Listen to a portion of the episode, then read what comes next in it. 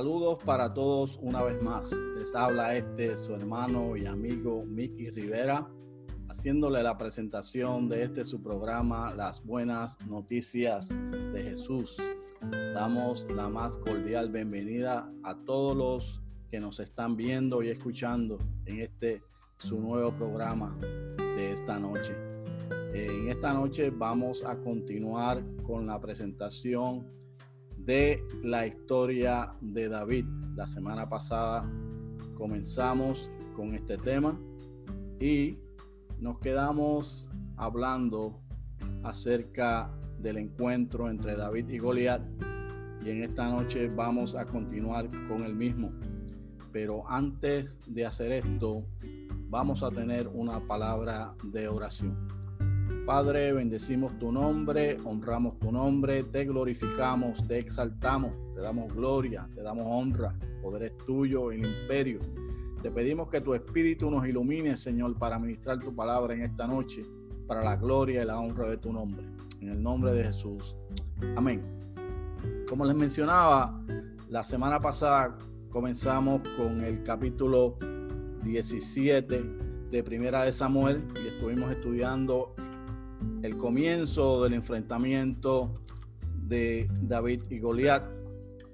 Allí vimos que este paladín había desafiado al ejército de Israel a que escogiera un hombre para pelear con él y la historia nos dice que durante 40 días lo estuvo haciendo. Mencionamos que Goliat hace lo que se conoce como un desafío de paladines donde estuvimos viendo en el verso 8 y 10 de este capítulo que él se paraba, daba voces a los escuadrones de Israel diciéndole, ¿para qué os habéis puesto en orden de batalla? No soy yo el filisteo y vosotros los siervos de Saúl. Escoged entre vosotros un hombre que venga contra mí. Si él pudiere pelear conmigo y me venciere, nosotros seremos vuestros siervos y si yo pudiere más que él y lo venciere, vosotros seréis nuestros siervos y nos serviréis. Y añadió el filisteo, continúa diciendo el verso, hoy yo he desafiado al campamento de Israel, dame un hombre que pelee conmigo. En el verso 8, primera de Samuel 17, los versos de eh, el 8 en adelante, dice que cuando Saúl oyó estas palabras y todo Israel, se turbaron y tuvieron gran miedo. Saúl eh, tuvo un miedo tremendo y es aquí entonces donde surge David.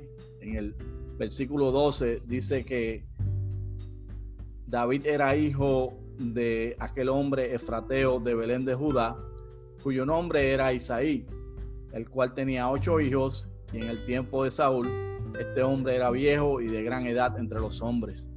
Es aquí entonces donde vemos que nuevamente surge la figura de David, como surgió anteriormente cuando Saúl tenía el problema del espíritu malo de parte de Dios que venía y lo perturbaba.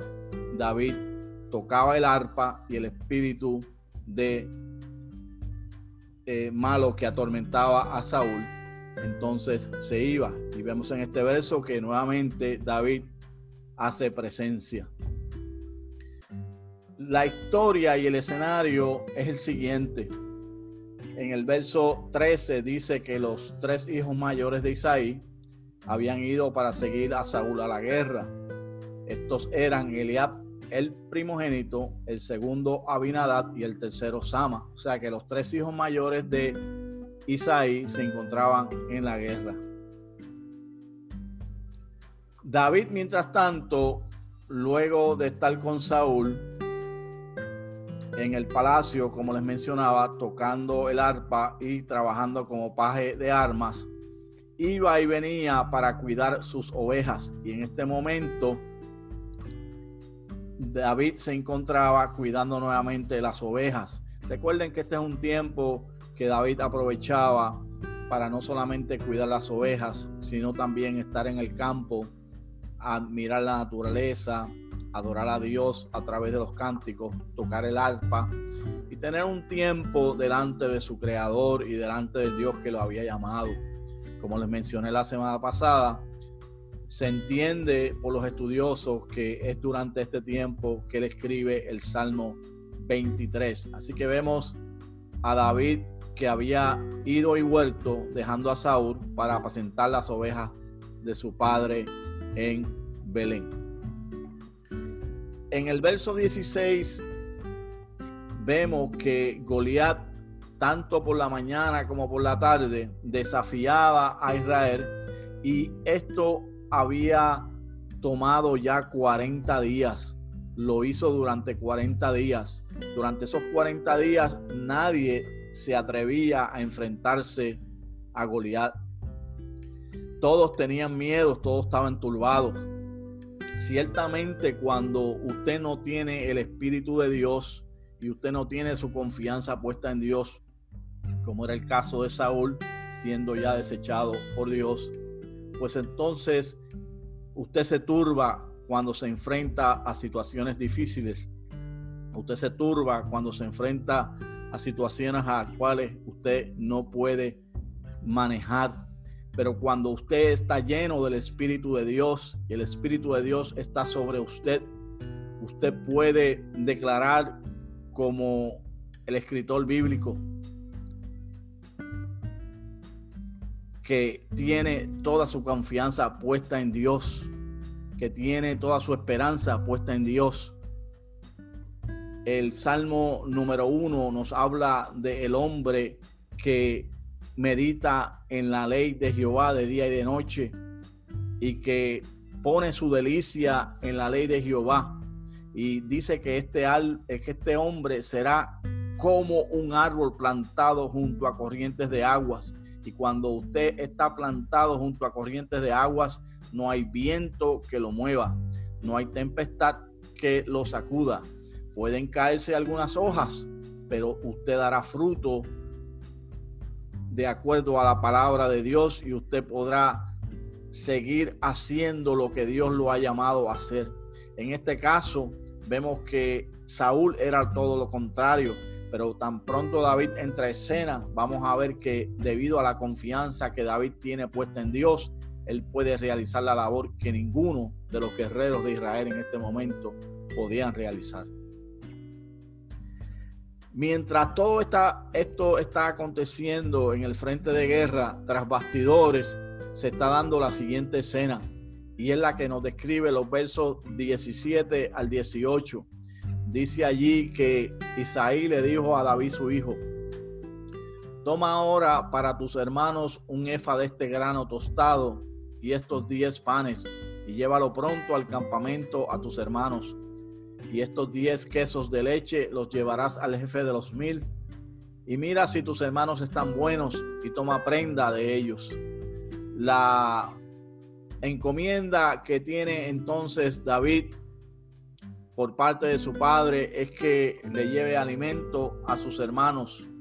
Eh, no solamente a sus hermanos, sino que le lleve unos 10 quesos de leche al jefe de los mil si vemos, Isaías era un hombre amable y bondadoso, buena gente, diríamos, en el país de donde procedo, Puerto Rico, que le gustaba estar eh, atento a quienes estaban sobre sus hijos. Era el caso de cuando envía a David a Saúl, y este es el caso de cuando le envía ahora a ver cómo están sus hermanos, donde le encomienda que le lleve estos quesos de leche al jefe de los Mir, un oficial del ejército, podemos entender. Y no solamente tenía la encomienda de llevarle alimentos a sus hijos, sino que tenía que ver si sus hermanos estaban en buena condición, estaban saludables, estaban con vida, y tenía que tomar alguna pertenencia de su ropa y traerla donde Isaí para que Isaí estuviera consciente de que ellos estaban con vida. La Biblia nos habla eh, bien a mi mente el episodio donde José es echado en la cisterna y entonces matan un animal y lo llenan de sangre su, su, su bata, su túnica y la traen donde su padre y le dicen que este animal lo había muerto y el grito que puso el padre de José fue una cosa eh, tremenda, estrepitosa. Eh, y, vemos como eh, el, el, dolor se, se, se apodera del el padre de José, pero en el caso de Isaí, Isaí lo que desea es ver si sus hijos están bien, si sus hijos están en buena condición y por eso eh, se acostumbraba a que llevara una prenda de ellos. Entonces David se eh, dirige a cumplir con esta encomienda. Vemos aquí que un EFA es originalmente una medida de capacidad egipcia adoptada por los hebreos para los granos áridos el EFA hebreo, según lo vemos en Jueces capítulo 6, verso 19 y Ezequiel 45, 11, era una unidad básica e igual al vato en volumen y equivalía a unos 22 litros. El vato es una medida hebrea de capacidad para los líquidos, en especial el agua, el vino y el aceite, y tenía eh, un 10 por, un, por ciento de 10 de un homérico respondía al EFA, medida de capacidad para los granos, de acuerdo a Ezequiel 45.10. Algunos eruditos sostienen que un vato contenía unos 11 litros, otros entre 40 y 45 y otros que la medida exacta era de 21.99 litros. Pero si nosotros regresamos aquí al EFA, vamos a ver entonces que aproximadamente tenía unos 22 litros. El punto clave que quiero presentarles con esta explicación sobre el EFA y el vato es que él le dio eh, o lo ordenó más bien que llevara esta medida de 22 litros aproximadamente eh, a sus hermanos. El grano tostado, eh, en ciertos pasajes se habla del grano tostado, que era el grano sometido al calor hasta dorarlo. Era un alimento corriente en el régimen alimentario de las tierras bíblicas. Esto lo podemos ver en Levítico 23, 14, en Primera de Samuel 17, 17, que es el verso que hemos leído, y en Segunda de Samuel 17, 28. De manera que allí, allí va David con estos alimentos para sus hermanos cuando llega David a este lugar, se encuentra con que Saúl y ellos y todos los de Israel estaban en el valle de Ela peleando contra los filisteos. Este valle, como vimos anteriormente, es un valle, un valle que se encuentra eh, en esta localización que estoy señalando con el cursor eh, ahora mismo. Vamos a ver si lo podemos ver aquí. Podemos ver aquí donde estoy señalando con eh, el pincel rojo. Y allí se encontraba todos los de Israel. Estaban ellos allí. Entonces vemos que David se dirige a cumplir con la encomienda de su padre. El verso 20 dice, se levantó pues David de mañana, muy de mañana, muy diligente, y dejando las ovejas al cuidado de un guarda, fíjense que él no dejó sus ovejas descarriadas. Él no dejó sus ovejas descuidadas, sino que las dejó al cuidado de, de alguien. Se fue con su carga como Isaí le había mandado y llegó al campamento cuando el ejército salía en orden de batalla. En el mismo momento en que el ejército salía a pelear, en ese mismo momento es que David llega allí eh, a este lugar de batalla. Y es el mismo momento donde se está dando el grito de combate. O sea que David llegó cuando eh, estaba llevándose a cabo la acción en este lugar. En el verso 21 nos dice que los ejércitos se pusieron en orden de batalla. Y como les mencioné anteriormente, hay un orden que se lleva a cabo cuando los ejércitos para este tiempo proceden a pelear. Se ponen frente a frente, uno a un lado, otro a un lado, en un valle. Y en ese valle entonces ellos proceden a pelear unos contra los otros. Y los que venzan pues recogen los despojos de los demás, las pertenencias, eh, el botín de guerra, como podríamos decir. Pero en este caso, en este caso, como hemos estudiado, Goliat lleva 40 días desafiando a uno de los miembros del ejército de Israel, de los escuadrones de Israel, para que pelee con él. Y nadie hasta ahora se ha atrevido a pelear. En ese momento entonces que llega David y vamos a ver lo que sucede. Cuando él llega, pregunta por sus hermanos, habla con ellos. Y cuando llegó, preguntó por sus hermanos si estaban bien. Y mientras está hablando con ellos, entonces Goliat desafía al pueblo otra vez y David lo oyó. David entonces escuchó lo que decía Goliat. En el verso eh, siguiente dice, mientras él hablaba con ellos, he aquí que aquel paladín que se ponía en medio de los dos campamentos que se llamaba Goliat, el filisteo de Gad, salió de entre las filas de los filisteos y habló las mismas palabras y las oyó David. Este filisteo sale, grita, ¿quién de ustedes se atreve a pelear contra mí? El que pelee contra mí, si yo lo venzo, ustedes serán nuestros siervos. Y si usted, si él me vence a mí, nosotros seremos vuestros siervos. ¿Quién de ustedes se atreve a pelear conmigo? Y entonces nadie contesta, pero David lo escuchó. ¿Cuál fue la reacción de David? Pero antes de ver esa reacción de David, hemos visto que eh, en este verso donde hay el desafío de Goliat, Saúl, verso 11, Saúl y todos los de Israel, todos los guerreros de Israel estaban turbados y tenían gran miedo. En el verso dice así, oyendo Saúl y todo Israel estas palabras del filisteo, se turbaron y tuvieron gran miedo. Me inclino a estudiar un poquito lo que dice la Biblia acerca del temor. Y la Biblia menciona dos tipos específicos de temor. El primer temor es el temor del Señor. El temor del Señor conlleva muchas bendiciones y conlleva muchos beneficios. Por eso en el Salmo 111, 10 dice así, el principio de la sabiduría es el temor de Jehová buen entendimiento todos los que practican sus mandamientos. Su loor permanece para siempre. O sea, que la persona que tiene temor de Dios, y cuando hablamos aquí de temor, no es el miedo de la turbación que tenían Saúl y sus hombres, es respeto, es reverencia a Dios, es darle el lugar que se merece Dios por ser Dios. Y ese respeto y esa reverencia es la que nosotros como creyentes, como hijos de Dios, profesamos a Dios. Y ese es el temor que se habla ahí. Y nos dice que el principio de la sabiduría, la persona que es sabia, la persona que quiere tener entendimiento, que quiere tener inteligencia espiritual, que quiere conocer las cosas espirituales de Dios, pues cuando tú tienes temor a Dios, entonces tendrás buen entendimiento si practicas sus mandamientos.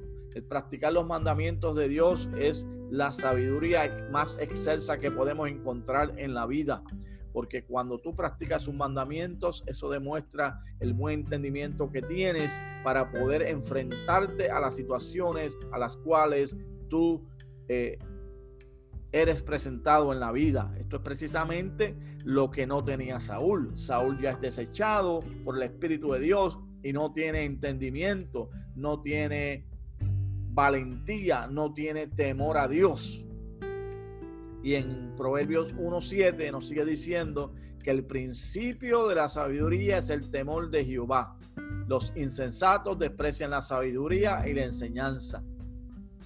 Fíjense ustedes una vez más que David es un hombre o un jovencito que teme a Dios, que tiene su confianza puesta en Dios, por lo tanto él no tiene miedo. Mas sin embargo, Saúl como insensato despreció la sabiduría de tomar decisiones precisas y de acuerdo a la voluntad de Dios y por eso desobedece a Dios en el mandamiento que Dios le da acerca de los amalecitas y esto le costó que Dios lo desechara. Por lo tanto, el principio de la sabiduría es el temor de Jehová. El buen entendimiento tienes, tienen todos los que practican sus mandamientos. Y el principio de la sabiduría es el temor de Jehová. Los insensatos desprecian la sabiduría y la enseñanza. Seguimos leyendo en Proverbios 19, 23 y nos dice, el temor de Jehová es para vida y con él vivirá y con él vivirá lleno de reposo el hombre, no será visitado del mal.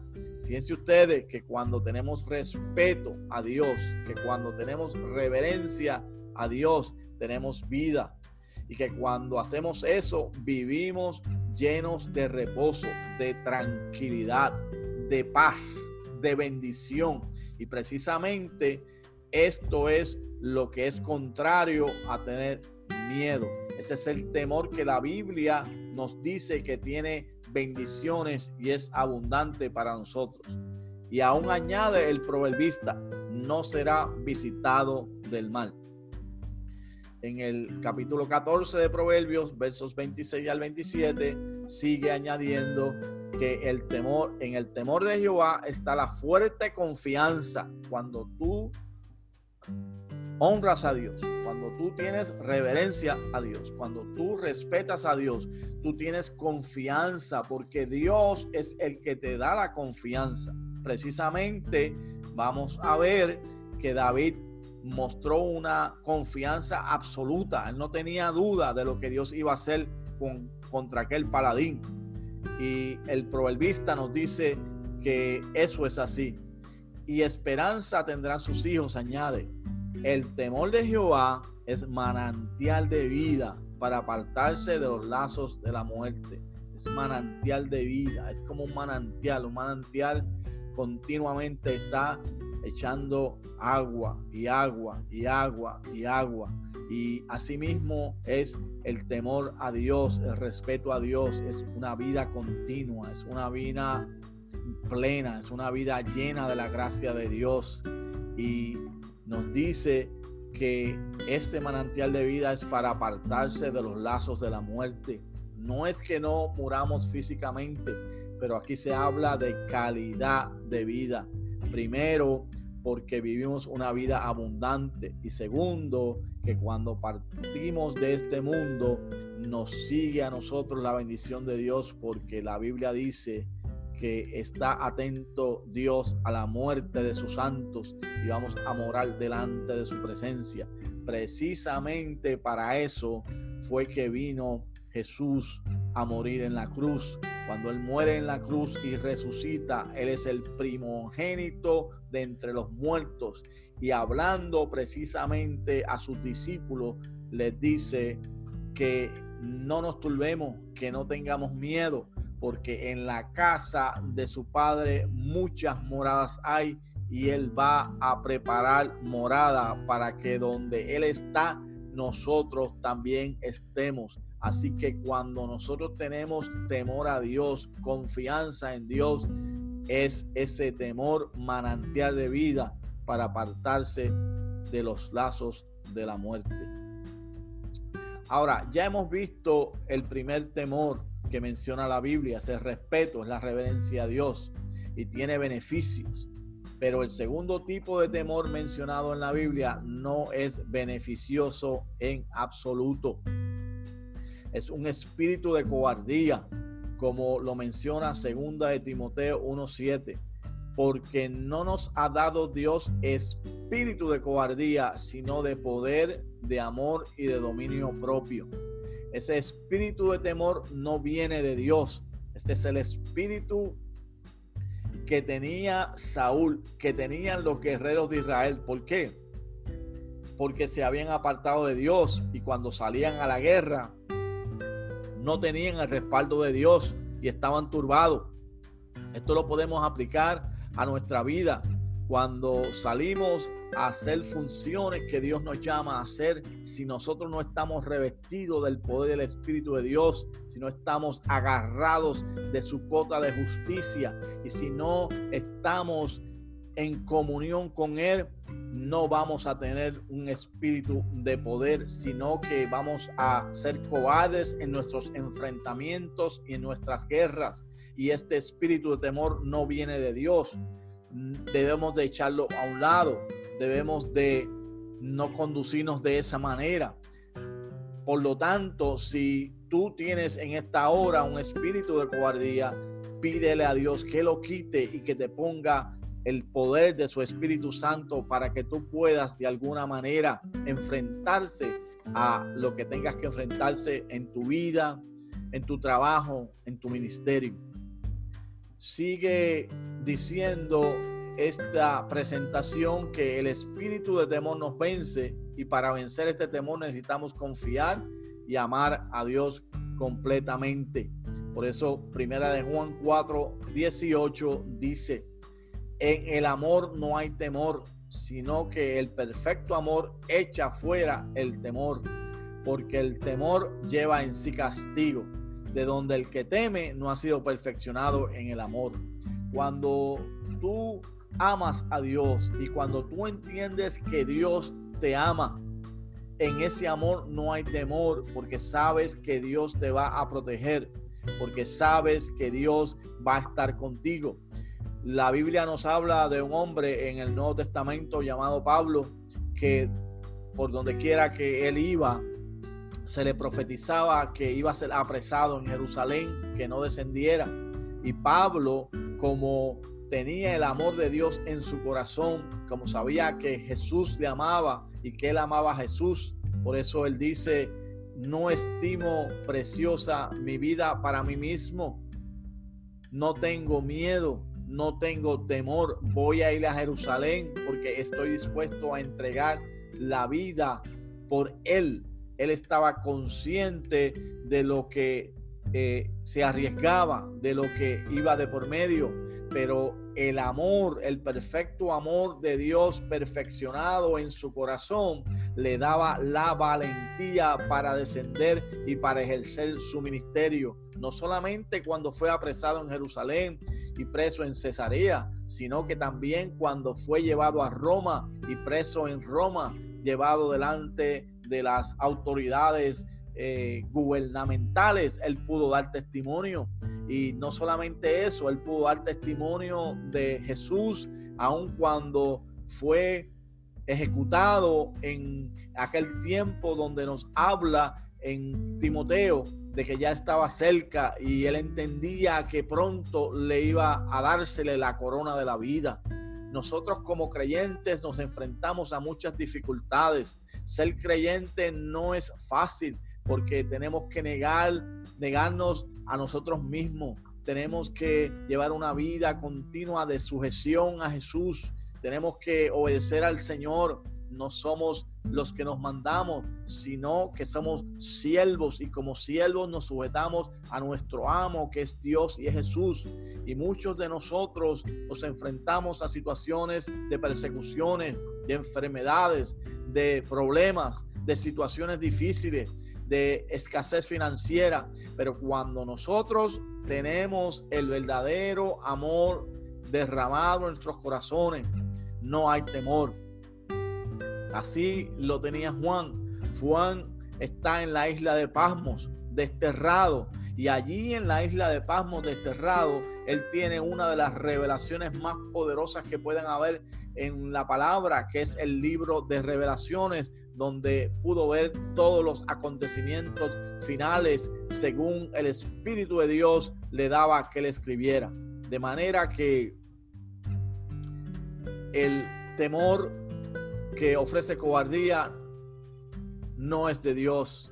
En Isaías 41:10 continúa diciendo, no temas porque yo estoy contigo. No desmayes porque yo soy tu Dios que te esfuerzo.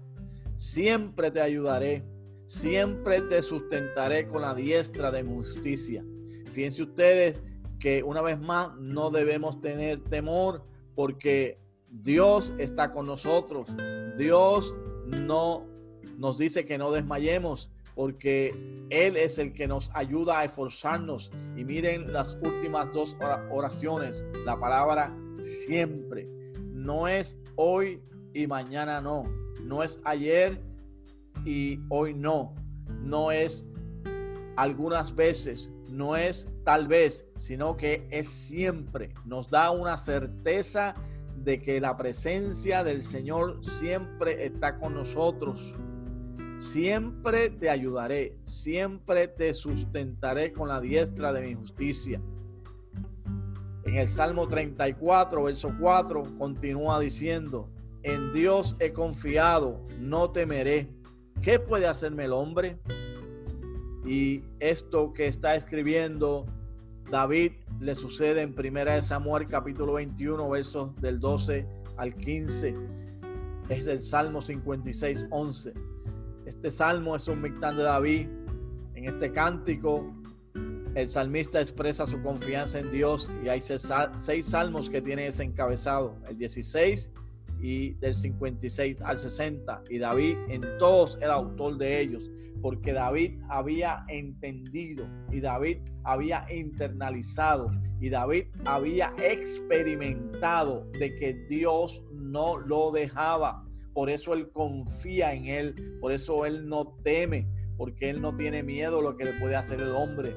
Cuando seguimos estudiando la historia de David y en el capítulo 22 de Primera de Samuel está en la cueva de Adulán y él escribe el Salmo 57 eh, y el Salmo 142 también. Él expresa confianza a través de la alabanza a Dios y él expresa que el hombre no puede hacerle nada. En esta ocasión, en el capítulo 21, que lo vamos a ver más adelante, los versos del 12 al 15, es cuando David se enfrenta a Aquis, el rey de Gad. Él está huyendo de Saúl, se va a la tierra de los filisteos, allí a Gad, y cuando los hombres de Aquis lo ven, lo reconocen y dicen, ¿acaso no es este David, el cual hay el cántico que dice que Saúl hirió a miles y David hirió a diez miles? Y cuando David vio eso, tuvo miedo tuvo miedo y se hizo el loco, cambió su manera de comportarse, menciona la Biblia, la Biblia, perdón, se fingió loco, escribía en las paredes, en las puertas de las casas, botaba saliva por la, por la boca y dejaba que corriera por su barba. Y cuando todo esto está aconteciendo, eh, David tiene un miedo tremendo y entonces él va y escribe el, vers, el, el Salmo 34 y es aquí donde dice, en Dios he confiado, no temeré, porque aún fugitivo que era David, aún estando en tierra enemiga, David con la espada de Goliat, que precisamente eh, lo mata en este capítulo, él expresa la confianza en Dios, no solamente en este verso de este salmo, sino que en los otros salmos David siempre tenía una expresión de confianza y de alabanza a Dios.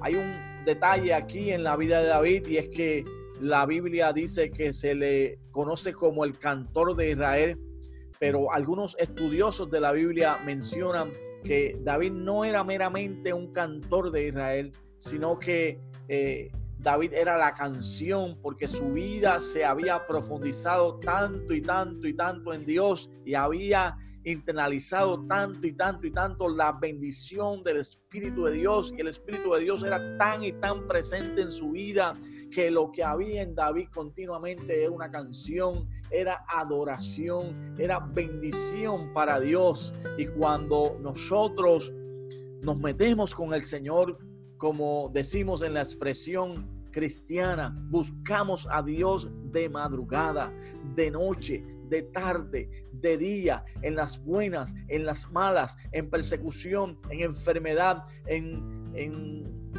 tribulaciones, entonces es que vamos a ver a Dios más de lleno en nuestra vida y vamos a ver la gloria del Señor y en nuestra vida habrá una alabanza.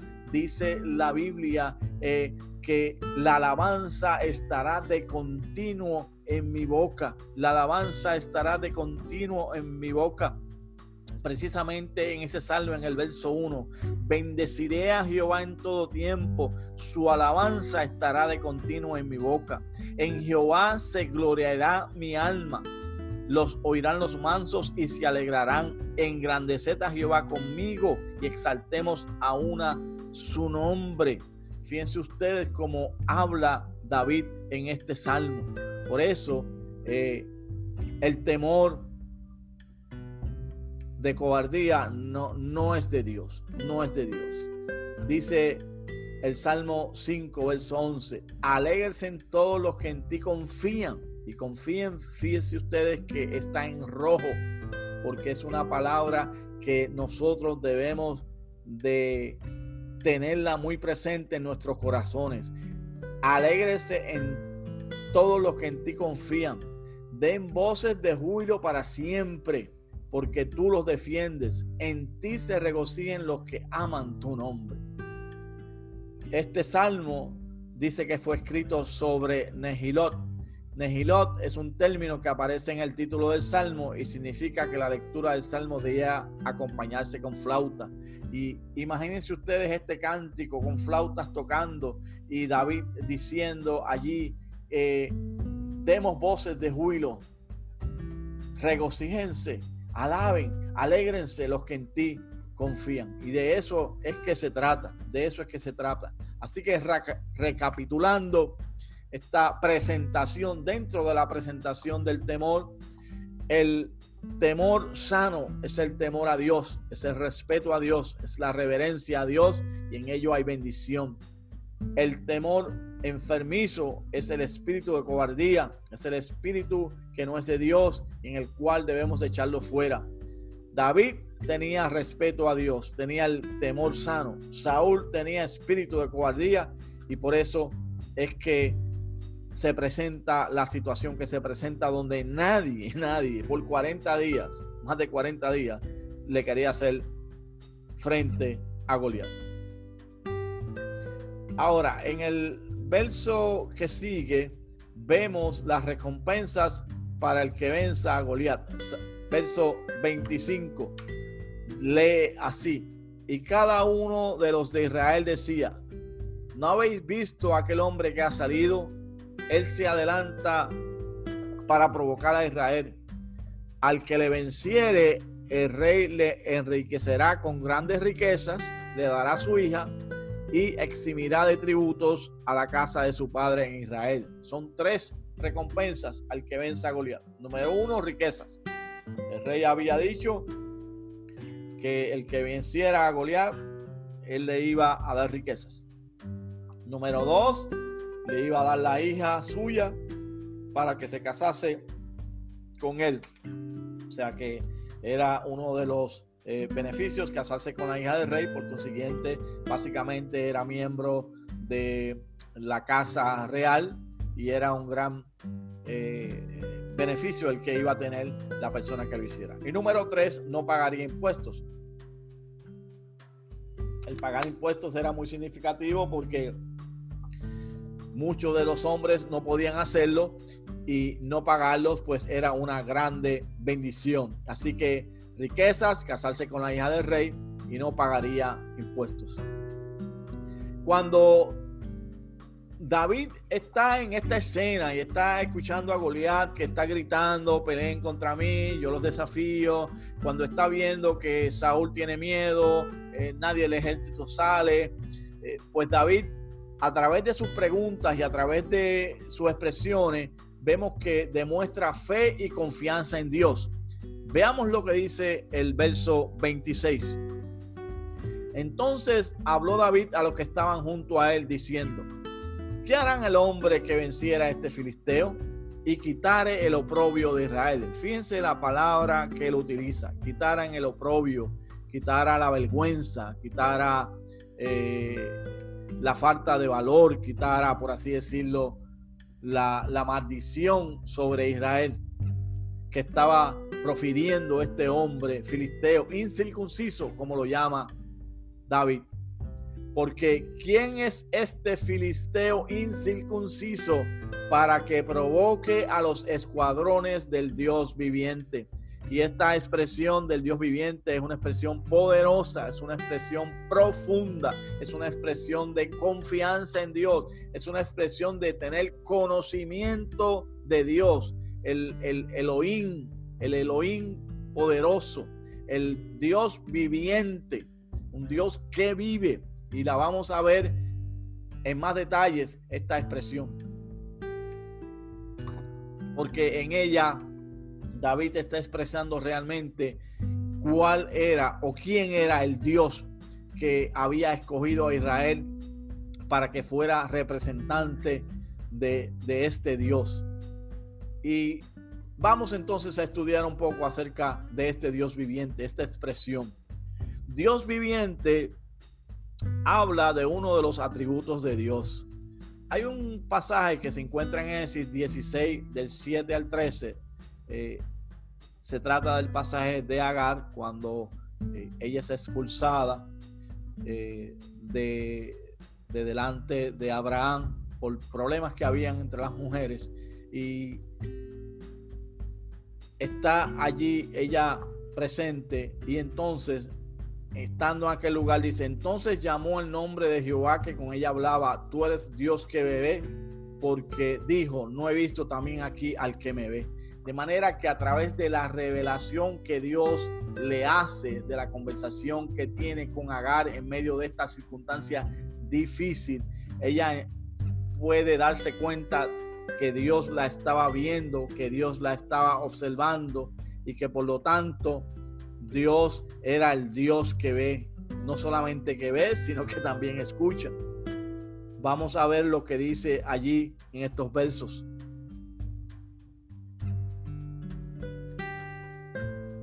Y la halló el ángel de Jehová junto a una fuente de agua en el desierto, junto a la fuente que está en el camino de Shur. Y le dijo, Agar, sierva de Sarai, ¿de dónde vienes tú y a dónde vas? Y ella respondió, huyo de delante de Sarai mi señora. Y le dijo el ángel de Jehová, vuélvete a tu señora y ponte sumisa bajo su mano. Le dijo también el ángel de Jehová, multiplicaré tanto tu descendencia que no podrá ser contada a causa de la multitud. Además le dijo el ángel de Jehová, he aquí que has concebido y darás a luz un hijo, llamarás su nombre Ismael, porque Jehová ha oído tu aflicción. Ella estaba afligida por la situación que le estaba aconteciendo. Y él será hombre fiero, su mano será contra todos y la mano de todos contra él y delante de todos sus hermanos habitará. Entonces llamó el nombre de Jehová que con ella hablaba, eres Dios que me ve, porque dijo, no hizo también aquí al que me ve. Fíjense ustedes que en medio de esta situación Dios atiende su queja. Y cuando examinamos este pasaje, lo que estamos entendiendo y viendo es que Dios es un Dios omnisciente, es un Dios que todo lo sabe, es un Dios el cual delante de él están todos los acontecimientos de la tierra, no como pasado, presente o futuro, todos están en un eterno presente, él los ve todos de una vez y él conoce toda la historia, él conoce todo lo que va a suceder, por eso es el Dios de la historia. Y él estaba allí viendo lo que le aconteció a Agar y no solamente viendo, sino que vio lo que él iba a hacer con Agar a través de darle un hijo llamado Ismael. Y entonces, cuando todo esto acontece y nosotros nos podemos observar no solamente este pasaje, sino otros pasajes de la Biblia que nos hablan de la omnisciencia de Dios, podemos llegar a la conclusión que omnisciencia es un término teológico, un término teológico que se refiere al conocimiento superior de Dios y a su sabiduría, su poder para conocer todas las cosas. Dios es el Señor que conoce nuestros pensamientos aún desde lejos. Está familiarizado con nuestros caminos y conoce nuestras palabras antes que estén en nuestras lenguas. Vamos a ver lo que dice el Salmo 139, versos del 1 al 6, para que podamos entender un poquito mejor estas expresiones. Oh Jehová, tú me has examinado y conocido. Tú has conocido mi sentarme y mi levantarme. Has entendido desde lejos mis pensamientos. Has escudriñado mi andar y mi reposo. Y todos mis caminos te son conocidos.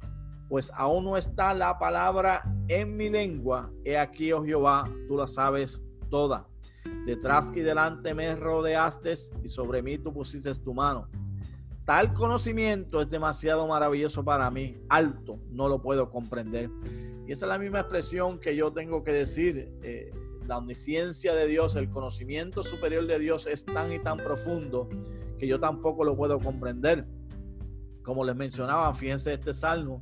Este salmo está hablando de que aún todavía no está la palabra en la lengua de David y ya Dios la sabe toda. Y no es de sorpresa que el autor de este salmo también es David. No solamente eso, sino que él está familiarizado con nuestros caminos. En el verso 13 al 16 continuamos leyendo, porque tú formaste mis entrañas, tú me hiciste en el vientre de mi madre. Te alabaré porque formidables, maravillosas son tus obras. Estoy maravillado. Mi alma lo sabe muy bien.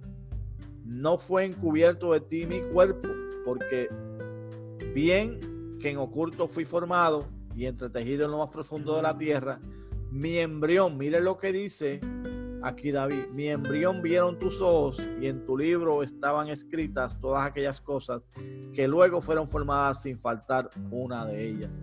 Realmente este es un salmo poderoso que nos habla sobre la omnipresencia y la omnisciencia de Dios, ese Dios poderoso que conoce todas las cosas.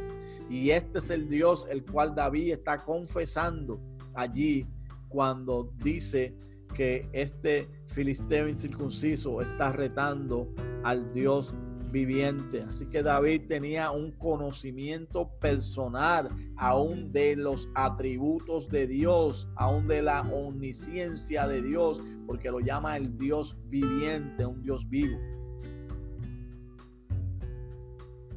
Dios conoce todas las cosas posibles y esto es porque hay algunas ocasiones en la Biblia que Dios da información sobre acontecimientos que pudieran suceder, pero en realidad no tuvieron lugar.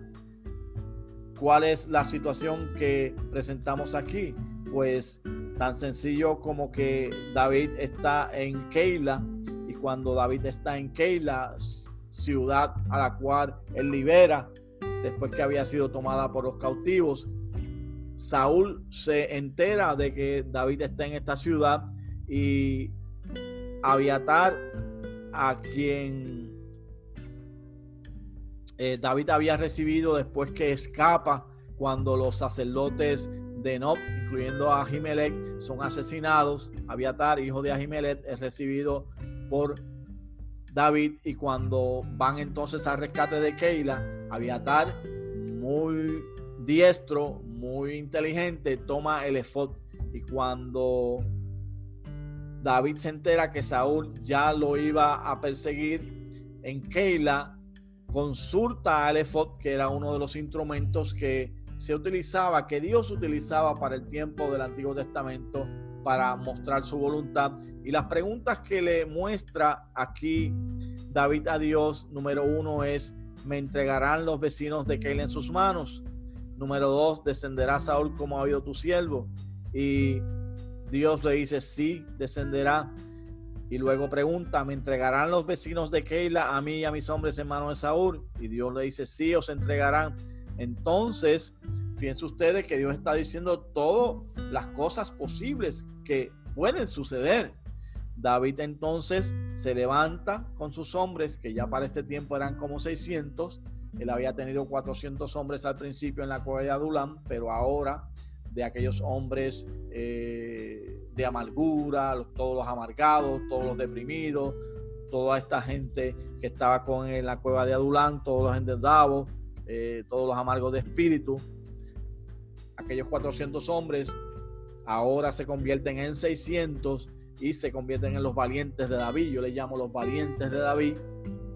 Y David se levanta y se va de Keila y cuando la nueva de que David se había escapado de Keila llega Saúl, él desiste de salir y esto no aconteció, pero Dios conoce todas las cosas posibles, Dios conoce todas las cosas que están por acontecer también, así que es parte de los atributos de la inocencia de Dios. Número 5. Dios no necesita consultar a nadie para conocimiento o comprensión. Esto lo podemos ver en Isaías capítulo 40, versos 13 al 14. Donde este pasaje dice así. ¿Quién enseñó al Espíritu de Jehová o le aconsejó enseñándole? ¿A quién pidió consejo para ser avisado? ¿Quién le enseñó el camino del juicio o le enseñó ciencia o le mostró la senda de la prudencia? Dios no necesita consultar a nadie porque nadie le enseñó a él sobre eh, lo que iba a pasar en el mundo. Nadie le enseñó al Espíritu de Jehová o nadie lo aconsejó. Así que Dios no necesita consultar a nadie. Él es el Dios que todo lo sabe, aún las profecías de los eventos del futuro, incluyendo la muerte y resurrección de su Hijo, que lo vemos en Isaías 53. Isaías 53 se conoce como el Evangelio del Antiguo Testamento porque nos habla acerca de la muerte de Jesucristo en la cruz. Él conoce lo que iba a pasar, él conoce que Jesús iba a morir y él conoce que Jesús iba a resucitar. Tenemos que entender que estamos hablando aquí de la Trinidad. Es un concepto muy profundo donde cada una de las tres personas es Dios, pero cada una de las tres personas eh, tienen un plan de administración dentro de la manifestación y su relación para con los hombres. Y dentro de eso, Dios como Padre sabía de la muerte y resurrección de Dios como Hijo, Jesús. ¿Qué más sabe Dios? El retorno de Cristo y el fin de los tiempos que incluye cuando la muerte será destruida. Eso lo vemos en Romanos 8 del 18 al 39 y en Primera de Corintios 15 del 51 al 57. Vemos aquí entonces que eh, luego de esto hay una contienda entre los hermanos, pero este punto lo vamos a discutir la semana próxima. Vamos a quedarnos aquí eh, en este verso y vamos a tener una palabra de oración. Esperamos grandemente que este estudio, esta presentación de la palabra de Dios esté siendo de bendición a su vida. Recapitulamos.